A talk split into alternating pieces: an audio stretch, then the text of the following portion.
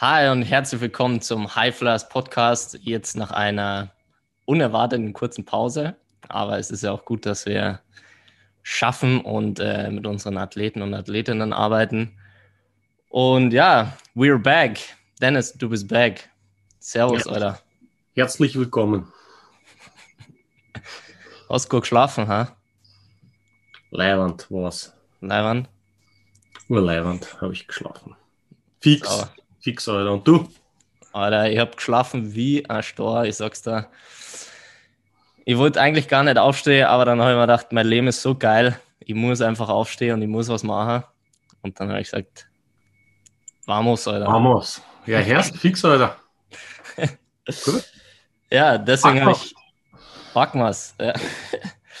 deswegen haben wir heute, habe ich heute schon Personal Training gegeben, selber trainiert und jetzt den Podcast. Ähm, ja, es läuft. Oder? Wichtigste Frage, Dennis. Was gab es bei dir zum Frühstück? Sechs Eier. Nice. Bei dir? Sehr, sehr nice. Ähm, heute gab es bei mir tatsächlich ein, ein relativ kleines Frühstück. Zwei Eier mit Rinderschinken und Wunderbrot. Das ist so ein glutenfreies Brot, was so gut wie keine Kohlenhydrate hat. Genau, das gab es bei mir heute Morgen. Mega. Einen schwarzen Kaffee. Nice. So, ja. Ähm, heutiges Thema ist richtig cool, weil das ja auch ein bisschen unsere Arbeit betrifft und auch äh, für dich da draußen cool sein könnte. Und zwar geht es darum, wieso du einem Trainingsprogramm folgen solltest, beziehungsweise was auch der Wert des Athletiktrainer, Athletiktrainer des Athletiks, Athletiktrainers ist. So, guten Morgen. Ähm, genau, und wie oder was der Wert einfach davon ist, also vom Athletiktrainer, weil das ist ja auch ein Thema von uns, wo wir sagen, ah, wir wollen das Strength and Conditioning in Deutschland verändern, beziehungsweise wir werden es verändern und sind dabei schon, es zu verändern. Und da gehört eben auch der Job des Athletiktrainers dazu, dass es eben nicht mehr ist, okay, der muss 24-7 da sein, er muss äh, das und das erstellen. Ich glaube, du kannst einen guten Einblick auch da, äh, davon geben, weil du ja selber genau in dem Bereich tätig bist und äh, da wollen wir einfach so ein bisschen rausgeben, okay, was ist jetzt sinnvoll und natürlich auch für den Athleten und Athleten. Ähm, genau, kannst du da was erzählen? Ja, ja, ich glaube, äh, das basiert ja alles auf so ein paar, äh, wenn man ein paar Jahre äh, das macht und beobachtet, im Prinzip, wo, wo liegt der größte Wert in der eigenen Arbeit. Es gibt so eine kleine, kleine Geschichte, die es, die es gut dazu trifft. Die, ich weiß nicht, ob du das kennst, das ist so eine äh, Parabel im Prinzip. Ein Typ mhm. kommt, äh, also ein Schiff ist kaputt gegangen. Mhm. Und ähm, Jetzt bestellen die einen Handwerker, der das machen soll. Sie wissen nicht, wie man das reparieren soll. Und der Handwerker kommt, geht in das Schiff rein, sucht, sucht, sucht, sucht, sucht, findet das Loch und schlägt einen Nagel rein. Und danach schwimmt das Schiff wieder. Ist alles gut. Und dann, okay, vielen Dank. Dann die Rechnung. Dann einmal hier, äh, die Rechnung kommt. Es sind irgendwie 1000 Euro. Ich sage, 1000 Euro, das kann doch wohl nicht wahr sein. Äh, du hast doch nur einen Nagel da reingeschlagen ähm, könntest du bitte mal die in der Rechnung ein bisschen detaillierter auf, aufschlüsseln, wie sich deine Leistung zusammensetzt? Also, okay, kein Problem, schick dir eine neue Rechnung. Nagel reinschlagen, 1 Euro. Wissen, welchen Nagel, wie in welches Loch, 999 Euro. Okay? Ja. Ja, und die Moral von der Geschichte ist halt so dieses, ähm, du kannst Erfahrung und Coaching und Ding, das ganze Wissen, was du über fünf, sechs Jahre, die ganzen Beobachtungen gemacht hast, Erfahrungen, du hast Fehler als Coach gemacht, du hast durch deine Kunden und durch dich selber so viel gelernt, dass das Wissen, wann welchen Nagel reinzuschlagen ist, das heißt, zu welchem Zeitpunkt in der Saison muss welcher Athlet welche Übung machen, die ihm am meisten Benefit bringt das sind unsere 999 Euro. Ja, und was, was mir uns aufgefallen ist über die Jahre, dass es ein bisschen noch, ich sag mal, im Management von Vereinen oder auch oft von Sportlern etwas falsch gewichtet wird. Also dieser eine Euro wird, da wird oft zu viel bezahlt. Das ist in unserem Falle das Danebenstehen vom Athletiktrainer. Also so dieses, äh, viele denken, ich brauche den Athletiktrainer, um mich zu motivieren, dass er da ist und so weiter. Ja, das ist, es ist ein Teil unseres Jobs, aber nicht der wichtige. Der wichtige ist, den Athleten gut zu beobachten, den Athleten vom geistigen Form, vom, äh, visuell im Prinzip zu kennen, seine Anatomie zu kennen, wissen, was braucht er wann und da exakt die Trainingsplanung zu machen. Und dafür braucht man oft gar nicht anwesend zu sein. Und das sind eigentlich die 999 Euro, die Erfahrung. Ne? Das, das ist das Coaching, was den meisten Wert hat und am meisten noch unterschätzt wird. Und am Ende würde ich sagen, darauf basiert ja das, was wir anbieten. Wir bieten diese 999 Euro an.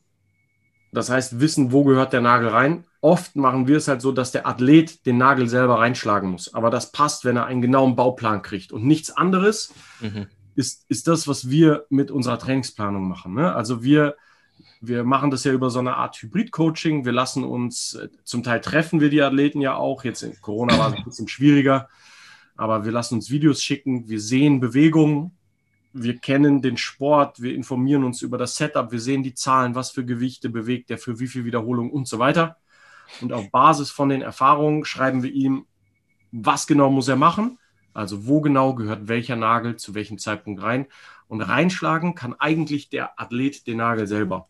Und das ist, glaube ich, so der größte Wert, den wir vermitteln können, ist das wann, was, für wen.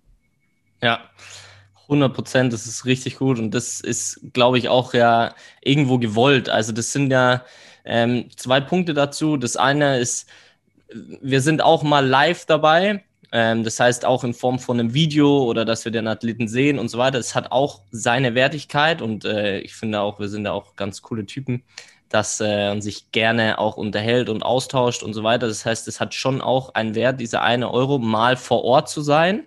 Aber genau das, wo du sagst, um das auch für Vereine und effizienter zu gestalten, geht es da darum, dass du nicht diesen einen sehr guten Coach immer da hast, was vom Investment her sehr, sehr hoch wäre, das heißt, auch mal eine Stunde oder sowas zu investieren, dass er vor Ort ist, dass ein Gesicht da ist, dass eine Connection da ist zu den Spielern und so weiter, ist sehr sinnvoll. Nur dieses, die 95 Prozent, die anderen Trainings ist halt viel sinnvoller, dass der Athlet selber oder die Athletin selber trainiert. Und das ist ja auch das, was du willst. Das heißt, du willst ja auch Athleten oder im besten Fall hast du Athleten, die diese intrinsische Motivation haben und sagen, okay, was kann ich tun, um besser zu werden? Okay, wir haben extrem gute Coaches, ich mache das, weil ich weiß, es tut mir gut, ich werde besser und vor allem, ich will mich nicht verletzen. Und das musst du einfach, glaube ich, vermitteln können. Und dann hast du ja, selbst wenn der Coach dann nicht dabei ist, aber du hast den kompletten Wert, den dir der Coach gibt, in Form seiner Trainingsprogramme, hast du einfach und nutzt dadurch viel, viel oder nutzt alles von dem Wert, was dir was dir der Coach gibt. Und das ist, glaube ich, dann auch die Zukunft. Das heißt, es geht gar nicht mal darum, dass du dir jetzt uns anschaust und sagst, boah, keine Ahnung, die Personal Trainingsstunde kostet so und so viel, äh, kann ich mir nicht leisten. Nee, musst du nicht. Der Wert, der dahinter steht, ist ja auch, wie du sagst, diese 999 Euro.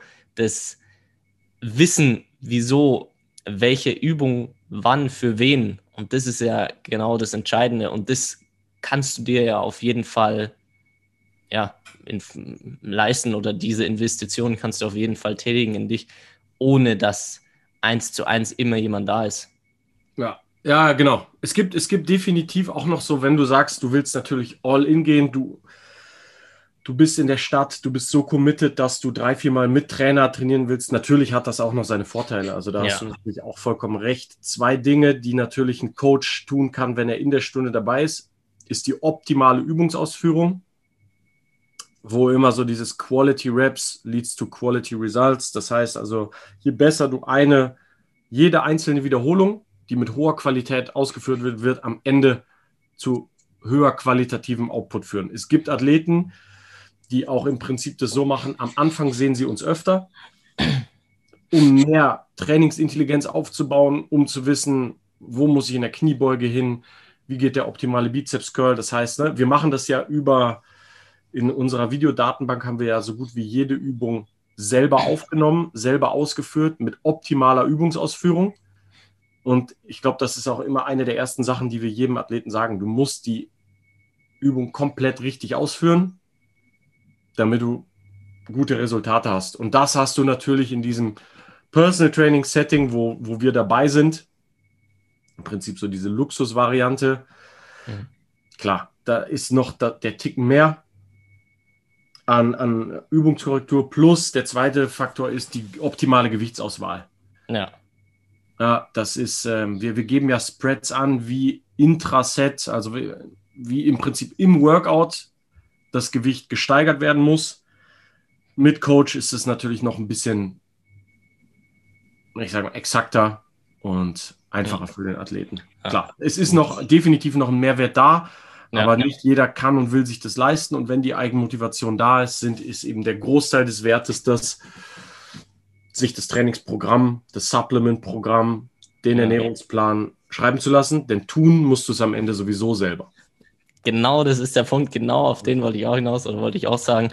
Äh, das ist auch zum einen, je mehr du kannst das maximale Invest tätigen, um das maximale Resultat rauszuholen. Das heißt, die oder uns als Coach zu nehmen, um das maximale ähm, Ergebnis oder bestmögliche Ergebnis zu erzielen.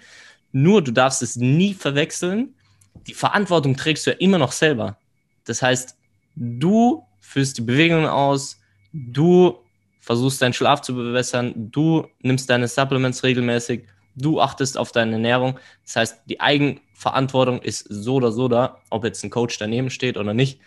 Ähm, das heißt, äh, sehr geil eigentlich auch aus der anderen Podcast-Folge, was Eugen auch gesagt hat, dass äh, die, also Moritz Wagner, auch ein Athlet ist, der selber mitdenkt. Und das ja auch genau darum geht. Also er ist auch Profiathlet oder auch ähm, unsere, unsere Athleten, Gregor ist auch ein Beispiel, wo es sagt, der, der denkt einfach selber mit. Und mhm. das ist ja genau das Ziel, dass du, dass du selber verstehst, ah, okay, fuck, ich habe selber die Verantwortung und ich musste schauen und dann mache ich es. Und das ist, das sind Ausnahmeathleten und die werden in naher Zukunft auch einiges verändern. Ähm, ja. Voll, absolut. Also, um, um es auf den Punkt zu bringen, hol dir ein Trainingsprogramm und investiere Zeit, Geld, was auch immer in dich selber. Egal, was du willst oder wo du hin willst, beziehungsweise wie hoch dein Investment sein darf. Es ist wichtig, dass du einen Plan hast und dass du einfach dass du in dich selber investierst, egal was es ist, und dass du erstmal die Eigenverantwortung trägst und dann da auf jeden Fall das Beste holst, was für dich in dem Moment das Beste ist. Und da haben wir eben diese effiziente Lösung, dass du sagst, okay, du musst nicht eins zu eins da, da sein. Und äh, das ist vielleicht auch ein Geschenk der momentanen Situation, dass es auch online jetzt vorangetrieben wurde, dass es jetzt eben auch darum geht, bist du in Berlin, in Amerika, in wo auch immer, hol dir dein Programm und trainier für dich optimal, weil genau darum geht es und das ist ja der Wert eines Coaches, dass er dir darauf ein Programm schreiben kann. Ja. Perfekt gesagt, genau.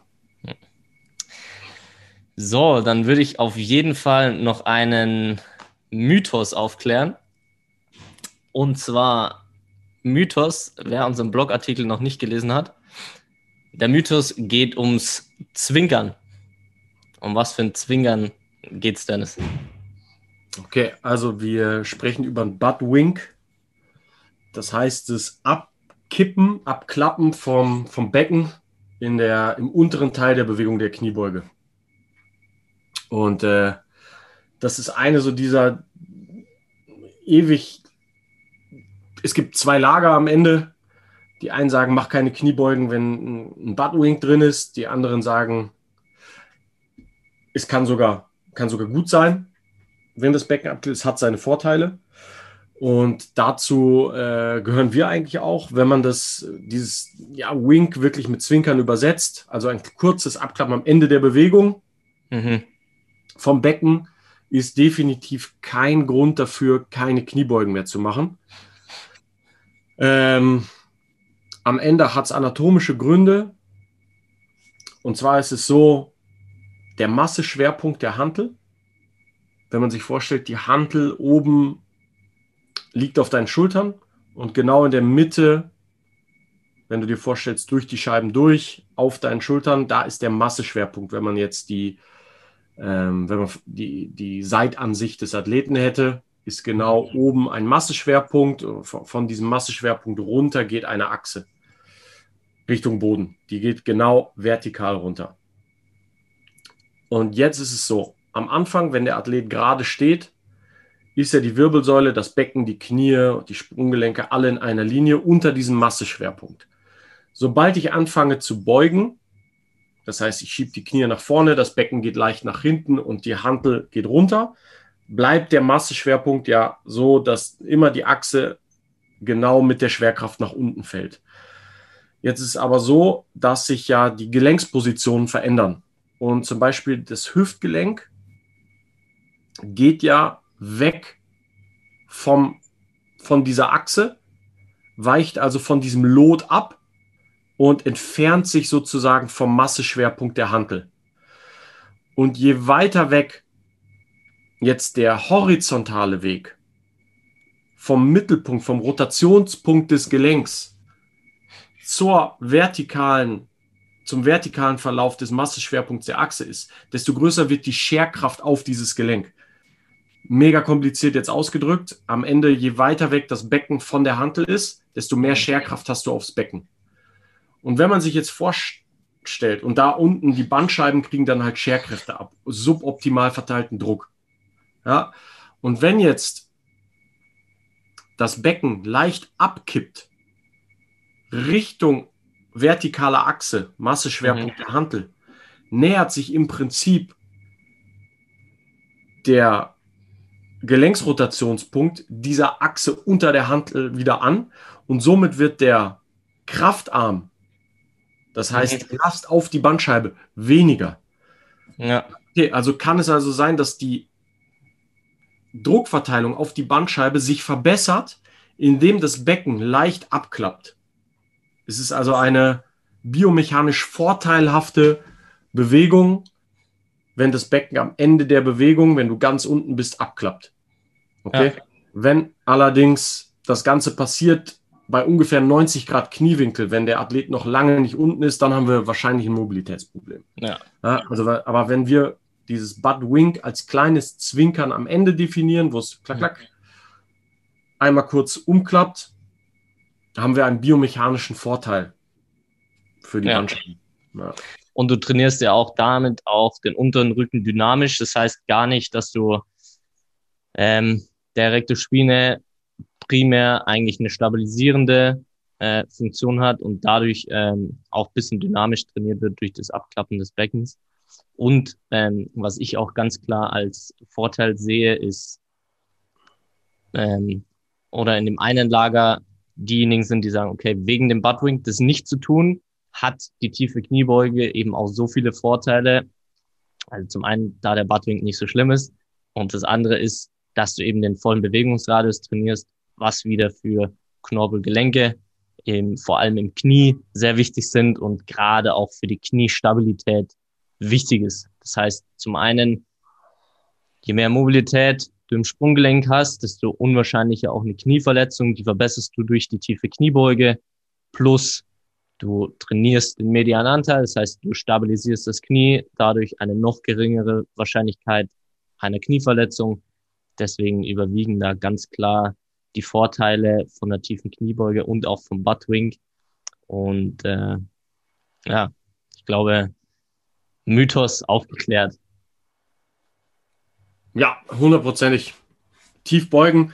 Das Ding ist, warum wir es ja auch mit Video machen, ist, es gibt so diese, es gibt eine Bewegung, wo es einfach nicht passt. Es gibt sicher Leute, man muss die Kniebeuge anpassen auf, auf Anatomie. Wenn es nicht geht, geht es nicht.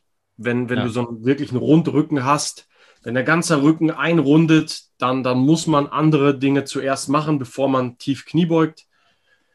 Es ist ein Kontinuum von perfekt zu grausam und irgendwo in diesem Bereich grausam, da ist es dann einfach noch nicht an der Zeit, eine tiefe Kniebeuge zu machen. Dann liegt es eben an, an den Sprunggelenken häufig. An den Hüftflexoren, die ein bisschen zu dicht sind. Wo, woran auch immer. Es kann, mhm. kann, verschiedenste Gründe haben, da muss man die erst auflösen. Ja. Deswegen ist es eben so wichtig, sich auch Bewegung vorher anzugucken. Aber in den meisten Fällen, was ich sehe, wenn früh genug auch damit angefangen wird, im, im Jugendbereich tief zu beugen, sollte es eigentlich kein Problem sein. Exakt. Und das ist, das ist eigentlich jetzt noch ein geiler Punkt. Und da geht es auch darum, früh anzufangen. Das heißt, es geht gar nicht darum, äh, mit zwölf Jahren max trainieren und richtig schwer zu trainieren, sondern da geht es ja erstmal darum, was viele ja auch vergessen, diese Bewegungsmuster, die jeder kann. Also wer, wer sich ein kleines Kind oder ein Baby, das schon laufen kann, äh, du wirst es auch wissen, als zweifacher Vater, die stehen auf, gehen in die tiefe Kniebeuge, perfekt, Oberkörper aufrecht, heben irgendwas auf und stehen wieder auf. Das heißt, jeder konnte das. Und da geht es auch darum, diese Bewegung oder die Mobilität einfach auch zu erhalten, um dann in dem späteren Alter da jetzt nicht irgendwie noch äh, rumdoktern zu müssen und irgendwas zu verbessern, sondern das früh genug zu erhalten, Bewegungsmuster auszuführen, um später die auch sinnvoll zu überladen in Form tiefen Kniebeuge, dann auch mit mehr Gewicht, weil die Bewegungsmuster einfach schon drin sind und sehr gut funktionieren. Und da kannst du nicht zu früh anfangen. Und da geht es auch gar nicht darum, dass sowas, was auch oft äh, in den Köpfen der Eltern drin ist, auch verständlich, weil es viel propagiert wurde, nicht zu früh anfangen, kein Krafttraining machen, das ist schlecht für den Wachstum, bam. Nein, es ist nicht so.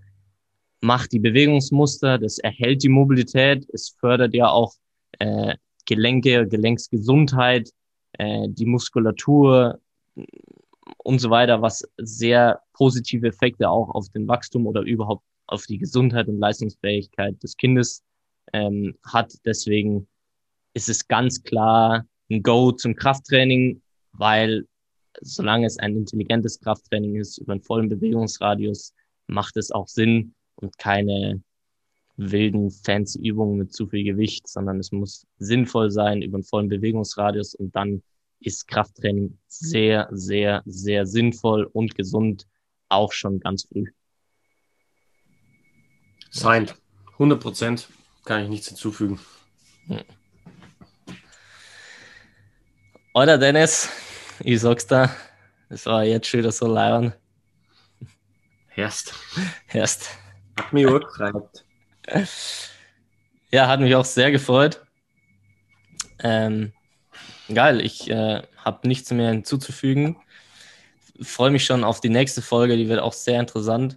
Auch, ähm, ja, wird sehr interessant einfach. Ich freue mich drauf. Und ich wünsche dir einen wunderschönen Tag, Dennis. Ich dir auch, Jonas. Hier nochmal ein Aufruf. Folgt uns auf Instagram, folgt unserem Podcast, schreibt uns jederzeit Feedback. Äh, Shoutout an alle, die es jetzt schon gemacht haben. Ich weiß nicht, äh, Julia ist eine, Julika ist eine. Wir haben wirklich auch, ja, witzigerweise viele Frauen. Die Männer dürfen uns auch gerne mal Feedback schreiben, ähm, die uns immer Feedback geben. Und das ist cool. So kann man einfach ein bisschen auch mehr drauf eingehen für dich als Athlet oder Athletin. Deswegen ist Feedback immer willkommen. Und ja, lasst uns gemeinsam Strength and Conditioning in Deutschland verändern. Yes. Stay strong. Bis Stay zum nächsten Mal. Bis zum nächsten Mal.